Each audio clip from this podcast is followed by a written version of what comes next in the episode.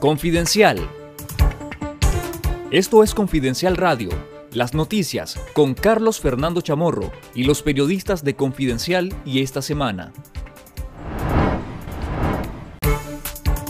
El régimen de Ortega y Murillo encarceló al alcalde sandinista de Rivas, Wilfredo López Hernández, quien se encuentra detenido en la dirección de auxilio judicial conocida como el Chipote.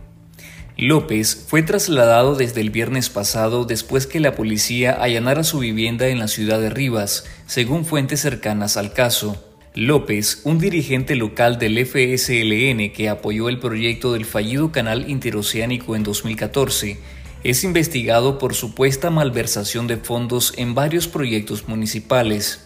En particular, se investiga la sobrevaloración del proyecto Casas para el Pueblo Bismar Martínez y la inscripción de propiedades a nombres de terceros, así como el proyecto de remodelación del parque de la ciudad, en que se presume un desvío de fondos superior a los 2 millones de córdobas.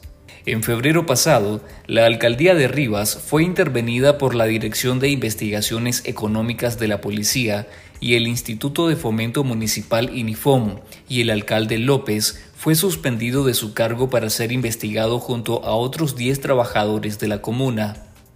Lea la historia completa en confidencial.digital. El expresidente de Costa Rica, Luis Guillermo Solís, considera que con la designación como secretario del Sistema de Integración Centroamericana SICA de Werner Vargas Torres, candidato propuesto por Ortega, se abriría la puerta para que Nicaragua se asiente en un sistema del cual debió ser expulsada desde hace mucho tiempo.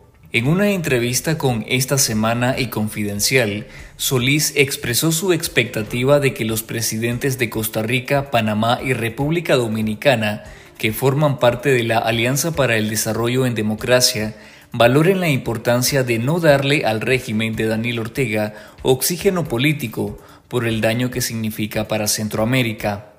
Después de tres propuestas fallidas, el régimen intentó con Vargas, quien cuenta con el respaldo de los cancilleres de la región.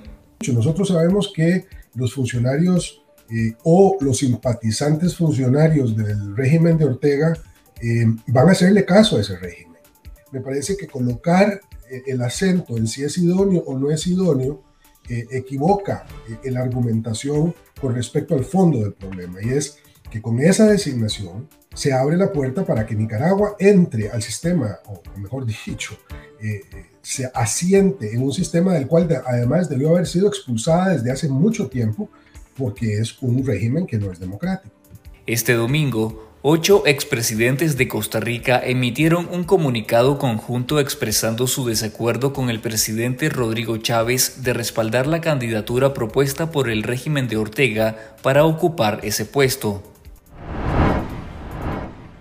Desde 2014 hasta la fecha, el proyecto Migrantes Desaparecidos de la Organización Internacional para las Migraciones ha registrado más de 6.000 casos de migrantes fallecidos y desaparecidos en la región de las Américas, incluyendo decenas de migrantes originarios de Nicaragua que han perdido la vida durante su trayecto hacia Estados Unidos.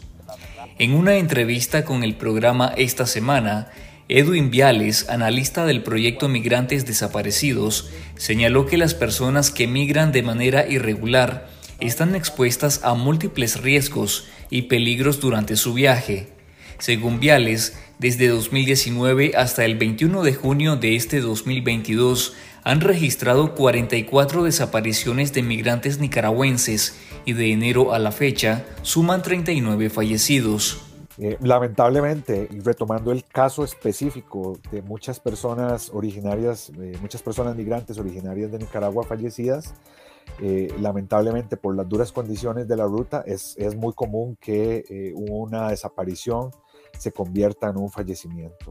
La desaparición de una persona en el contexto de la migración tiene múltiples impactos profundamente negativos en sus familias y genera necesidades de carácter económico, psicológico, legal, administrativo.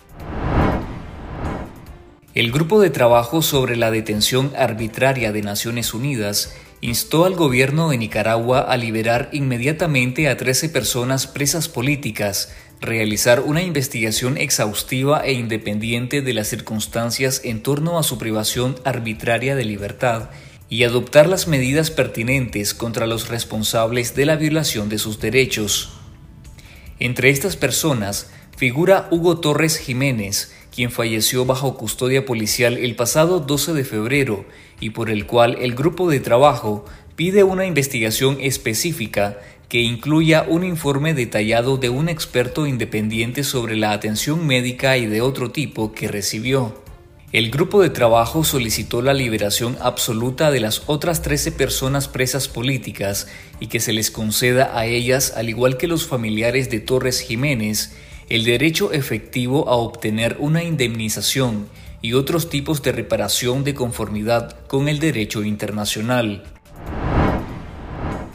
Confidencial cambió el dominio de su sitio web de confidencial.com.ni a confidencial.digital como parte de la modernización de nuestro medio de comunicación multimedia. Este cambio se ha hecho de manera automática en todas nuestras plataformas, de manera que si usa el URL anterior o lo tenía guardado entre sus marcadores o sitios preferidos, inmediatamente serán redirigidos a confidencial.digital. En nuestro canal de YouTube Confidencial Nica, le invitamos a ver la más reciente edición de la Última Mirada News con Juan Carlos Sampié, titulada Zamora ofrece perdón y Ortega encarcela al padre García. Esto fue Confidencial Radio. Escuche nuestros podcasts en Spotify y visítenos en confidencial.com.ni con el mejor periodismo investigativo.